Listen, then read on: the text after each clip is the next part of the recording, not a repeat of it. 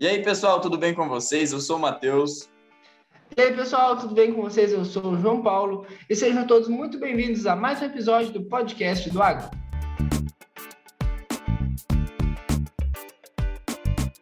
Então, pessoal, para a gente entender o histórico dessa região, é, lá a maioria das pessoas, dos produtores, é, são descendentes de holandeses. Então, há em torno de 70 anos atrás, foi fundada uma cooperativa que existe na região, que se chama Cooperativa Castrolanda, né?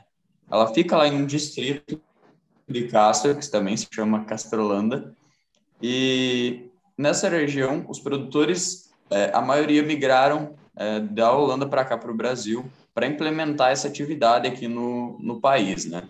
Quando eles fundaram a cooperativa, eles já vieram da Holanda com esse pensamento, com esse planejamento de fundar, do que eles teriam que fazer, né, da linha que eles iriam seguir e o que eles teriam que trabalhar em cima da, da produção no Brasil.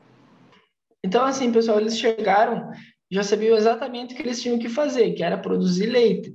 Eles não ficaram procurando uma, uma atividade que fosse lucrativa e ficaram indo de uma atividade para outra.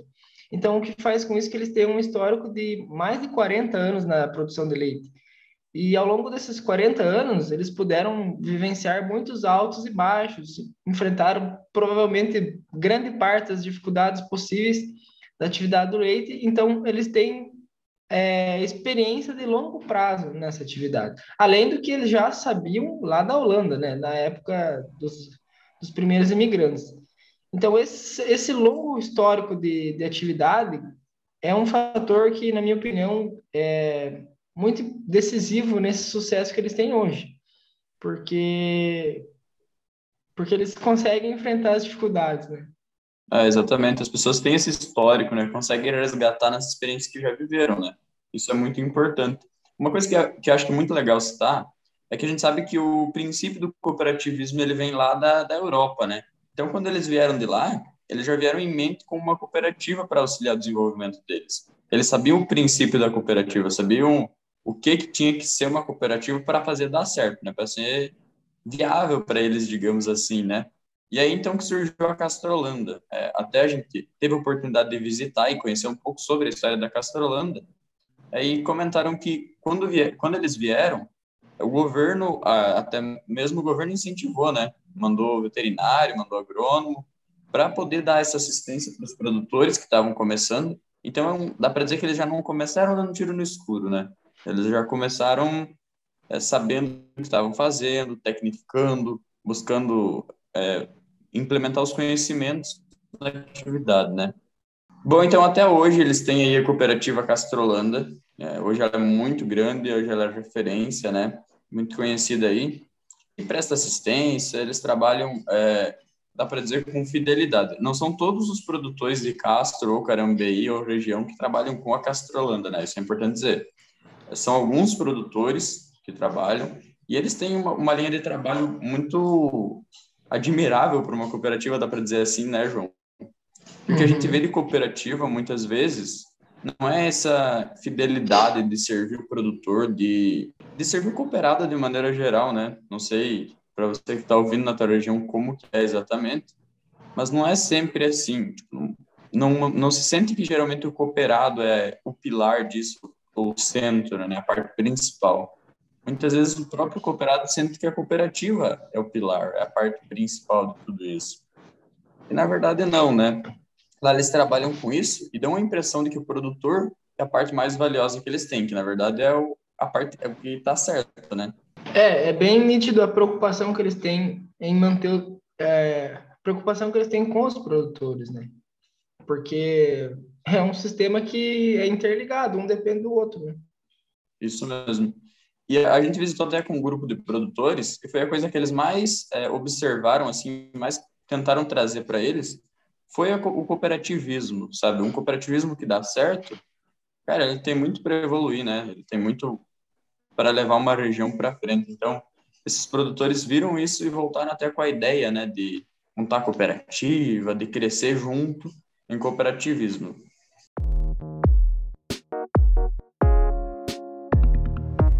As propriedades, então, a pessoal, é, maior parte é considerada grande aqui para a gente, partindo aí dos mil litros por dia até 80 mil litros por dia. E o que a gente nota é que em todas as propriedades existe uma gestão, porque assim, eles recebem o, litro, o preço do litro de leite por qualidade.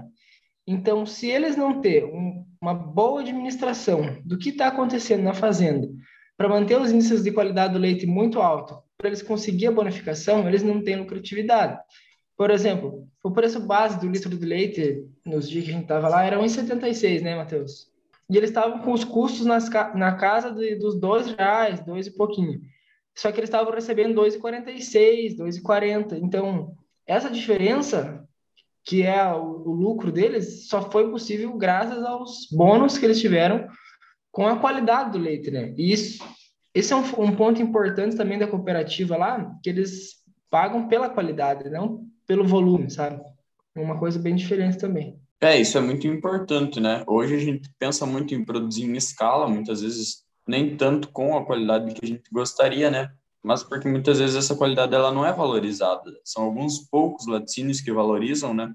Para o mercado isso seria muito importante. Mas hoje, no meu ponto de vista, não é o que o mercado consumidor busca, né? Muitas vezes se busca mais preço do que a qualidade, de modo geral, né? Até pelo nosso poder de compra, pelo quantia que a gente consegue acessar.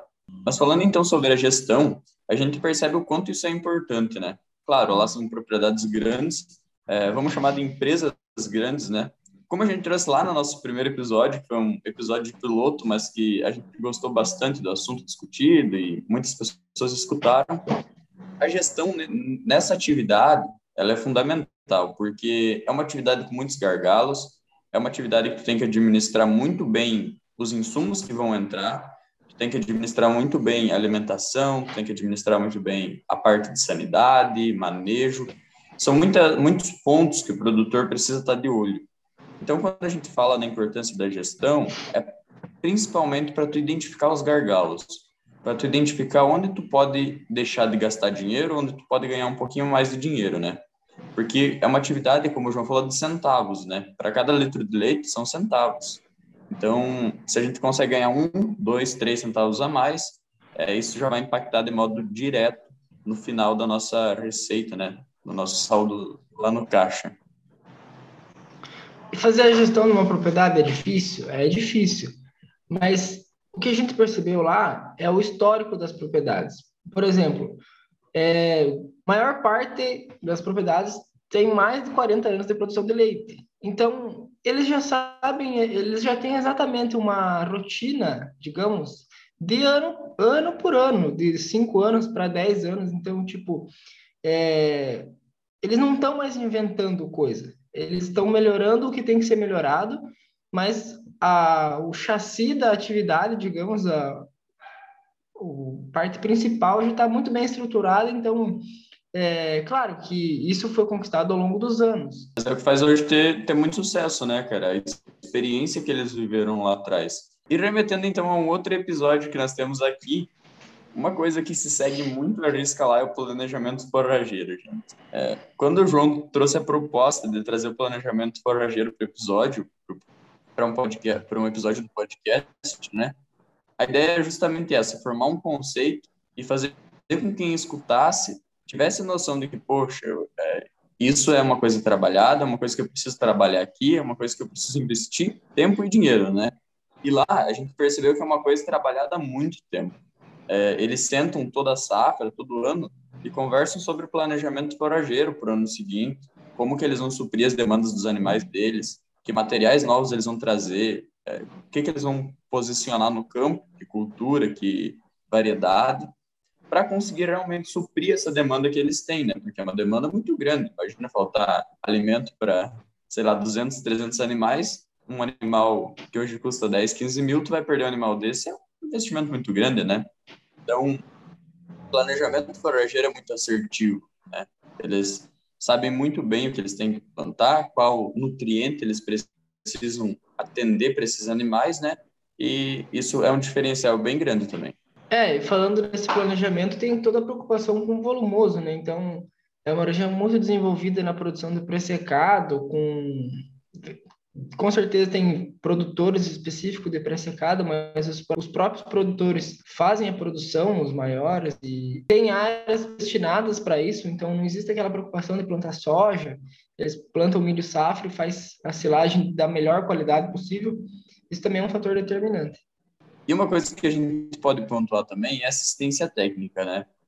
A própria cooperativa presta assistência técnica aos produtores, é, e isso faz com que eles saiam ganhando, saiam na frente, né? A nossa região tem um pouco de deficiência quanto à assistência técnica. É um pouco difícil encontrar profissionais que, que prestem realmente com qualidade, né? Que não estejam só ligados à venda, que não queiram, é, de modo geral, repassar produto para o produtor, né? Sem muitas vezes ter a real necessidade. E lá tem-se muito claro a importância de tudo isso. Tem uma questão também que essas, esses terceiros que fazem, por exemplo, veterinários ou tecnistas, eles não podem ser qualquer um. Eles têm que, ao menos, estar cadastrados na, na, na cooperativa, estar registrado na cooperativa, para a cooperativa saber quem são esses profissionais. Então, tipo, é, o produtor de leite associado à Castrolanda, ele tem um programa de fidelidade com eles. E enquanto, em contrapartida, a Castrolanda também garante que eles vão ser eficientes. Então a cooperativa, ela pega o leite do produtor, ela presta assistência para o produtor produzir e no final ela também industrializa o produto, né? Ela faz esse terceiro processo que não entrega mais o produto como uma simples matéria-prima, né? Ela agrega valor é, e como a produção é muito grande, eles têm uma escala boa de produção, de agregação de valor. Então esse é um processo muito importante também que eu digo assim, sempre que o produtor tem essa possibilidade, é muito importante, né?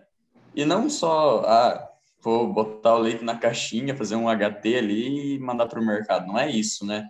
Muitas vezes é fazer um queijo, passar o queijo, tomar indústria, né? Talvez é melhorar esse terceiro processo, é buscar uma forma de agregar valor para o produto que hoje dá para a gente dizer assim, está com preço defasado, né? Em comparação a tudo aquilo que subiu, em todas as commodities que subiram, é, o leite, que no caso não é uma commodity, acabou ficando para trás. E também lembrando que esse, esse lucro que a cooperativa tem, ter, é, fazendo o terceiro processo na matéria-prima, ele volta no formato de dividendos ou sobras para o produtor no fim do ano.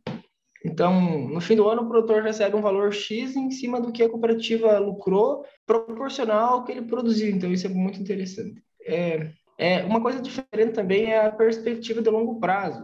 A gente não vê nenhum produtor é, dizendo que vai parar. Então, eles sabem muito bem que daqui 5, 10, 15 anos, eles muito provavelmente vão continuar a atividade, porque é uma atividade lucrativa. E eles, e eles são empolgados com isso. Aqui no Sudoeste, pessoal, grande parte, tenta parar, não tem aquela esperança com a atividade. E já começa a produzir soja e fica empolgado com os preços. Mas é, esse eles têm exatamente o que eles querem, que é produzir leite.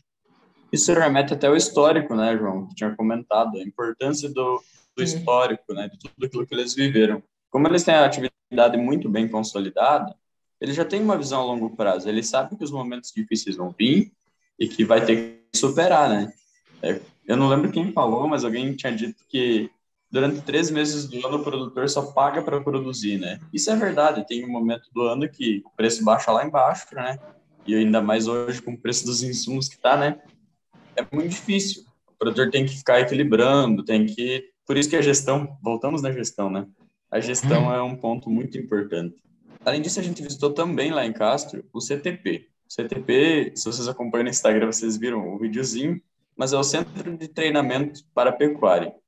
Lá é, tem duas propriedades, né? A propriedade grande e a propriedade pequena. São basicamente duas unidades demonstrativas, né? Duas propriedades modelo que eles trabalham já há mais de 40 anos para mostrar, para ter uma referência, dá para a gente dizer assim, né? Tem uma assistência técnica, é trabalhado com um corpo técnico muito bem preparado, né? Todo mundo que desenvolve atividade é muito bem preparado. E a ideia lá não é dizer para o produtor, sei lá, olha como é fácil produzir, olha como a gente está tendo lucro e vocês não, né? A ideia é levar produtores lá e fazer um treinamento, fazer uma preparação. a gente comenta sempre que essa atividade é muito defasada de assistência técnica, de preparação, e eu mesmo nem sabia que existia esse centro, né? Que leva produtores, leva profissionais e permite que gratuitamente se faça um treinamento para que a pessoa saiba como melhorar, como chegar numa propriedade ideal, digamos assim, né? Claro, trabalhando com é, uma visão de longo prazo muito construída, né? Que nem eles com 40 anos é muito tempo. Mas eles permitem isso de maneira gratuita, tá? Se te desperta interesse, procura aí centro de treinamento para pecuarista, entre em contato com eles que lá tem alojamento, comida, tudo de graça. É até meio estranho dizer isso, né? Tudo de graça, cara. Até fiquei meio assustado aí que eu vi, caramba, como assim não? Não tem um custo de 5 mil por produtor. E não, é, é gratuitamente pago pelas vacas, vaquinhas. É, a própria propriedade se paga, né? E permite com que, com que os produtores vão lá e aprendam. Mas assim, pessoal, não é nada de outro mundo. Eu até falei com o Matheus, vaca é vaca aqui, lá em Castro, na Europa, no Nordeste. Então vai ser barro, vai ser trabalhar debaixo de chuva, vai ser silagem estragada, vai ser terneiro doente, vai ser cheiro da atividade não, não tem nada de muito diferente. Ah, os pontos fortes é gestão de pessoas, processos e a técnica, que é o conhecimento técnico. Então, é isso aí que, que faz a atividade diferenciada de um lugar para o outro. E seria isso, né, Matheus? Isso mesmo, não tem, nem, não tem nenhuma chave, não tem nenhum segredo, assim, que a gente foi lá e falou, ó, oh, é isso aqui que falta para os nossos produtores, né?